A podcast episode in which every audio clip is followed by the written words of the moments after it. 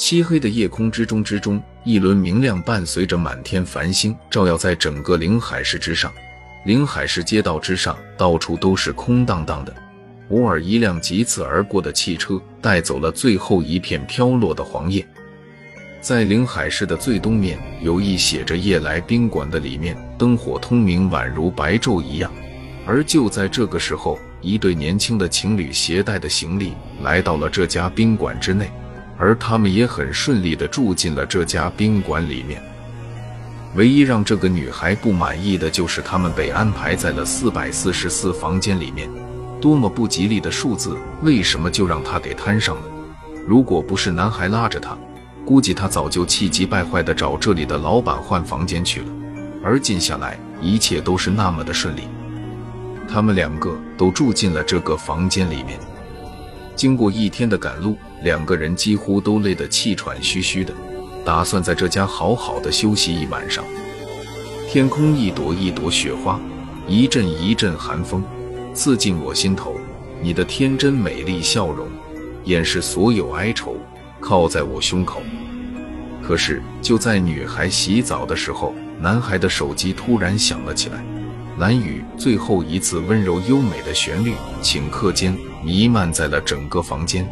而男孩却急忙接通电话，故意压低声音，对着电话里面的人说道：“您放心，我绝对不会让他活过今年晚上的。不过你答应我的好处，是不是应该？”说道。这里，男孩好像是从电话里听到了什么，满意的许诺一样，然后得意的笑了起来。打完电话以后，男孩恶狠狠地看着洗澡间里面真正洗澡的女孩，忍不住现在就想冲过去，想要把那个女孩给杀死。刚才打电话的那个人是女孩的亲哥哥，而这个女孩叫小静，他们两个都是出生于大家族里面的。眼看着他父亲一天天老去的小静的亲哥哥，为了独占家产，于是就花大价钱在外面找了一个做叶子的叫小杰的人来故意勾引他妹妹。等他们在一起的时候，家里肯定不愿意，然后他们就可以私奔了。而在私奔的途中，小静的哥哥让他务必在路上就要杀掉他妹妹，那样就再也没有跟他分家产了。而小杰果然凭借他的三寸不烂之舌跟英俊的外貌，很快就把小静追到手了。果然不出小静哥哥的预料，家里人知道以后积极反对他们在一起，而他们最后果然选择了私奔。回过神来的小杰轻轻地叹了一口气，没想到大家族里面的人居然怎么没人性，只要为了钱，就连自己的亲妹妹都敢杀，真是没有人性。可是为了他能给我的好处，也只有怎么做了。想到这里的男孩一咬牙，于是就从床上站了起来，然后就来到了饮水器边，从哪里拿出了这个玻璃杯，接满了温水，然后小心翼翼地从包里拿出了一瓶安乐死，这是临走前小静的哥哥交给他的。虽然是想要杀他，但是他仍然不想看到他有太多的痛苦。从包里拿出一瓶装有蓝色液体的安乐死，然后小心翼翼地打开了瓶盖，然后一滴蓝色液体很快就从哪里滴在了水杯里面，很快跟清水融在了一起，也根本看不出来不同之处。咔嚓！也就在这个时候，正好穿着浴袍的小静从洗澡间里面走了出来。而小杰更是急急忙忙地趁着小静没有发现的时候，把那瓶安乐死收了起来。亲爱的，你在这干嘛呢？快去洗澡吧。走了一天的路了，我都快累死了。洗完澡，我们好好休息。小静说着说着就来到了李杰的跟前，就这样的趴在了他的怀里，娇滴滴的对着满脸大汗、做贼心虚的小杰说道。没没干嘛，亲爱的，这是我刚才给你倒的水，刚洗完澡，喝一杯清水，补充一下水分。小杰说着，就把那杯装有安乐死的水递给了小静，而小静更是不假思索地把那杯清水接了过去，估计她做梦都没有想到，她深爱的男人居然会是杀她的那个人。然后小静就这样当着小杰的面就把那杯清水喝了下去，看得旁边的小杰脸上直冒冷汗。亲爱的，你去洗澡吧，我有点困了，就先睡了。说完这句话的小静拉过被子躺在床上，没多久就睡着了。而现在旁边的小杰一步都没有离开，他要确定小静到底有没有死。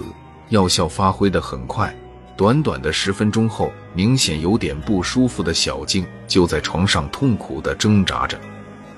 可是还没等他痛苦的惨叫，就这样的没有了生气，看得小杰浑身不停的颤抖。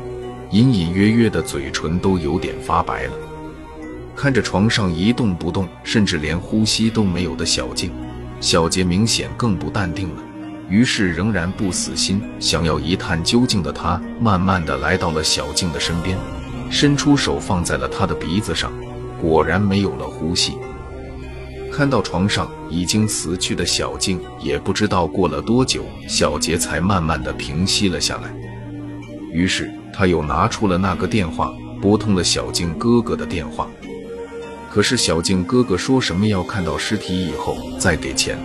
无奈的小杰挂了电话的看了看手表，现在已经是午夜十二点了。无奈的小杰只好给小静穿好衣服，拦了一辆出租车，就往他们约好的地方赶去了。两个小时以后，等小杰来到他们约好的地方的时候，已经是凌晨两点半了。见面的地点约在了郊外。刚来到这里的小杰一眼就看到早在这里等候的小海了。身在郊外的他看着现站在他面前的小静的哥哥小海，心里十分的激动，因为再过几分钟他就会也成为有钱人了，到时候再也不用看别人的脸色了。想到这里，内心不经意的笑了出来。事情办得怎么样了？小海看着明显有点得意的小杰问道：“事情都办好了，不信您看。”说着，小杰就把停靠在他身边的汽车后备箱打开了，而里面果然露出了小静的尸体。小海不死心地弹了弹小静的鼻子，果然已经没有了呼吸，然后满意的点了点头：“您看是不是应该把钱都给我了？”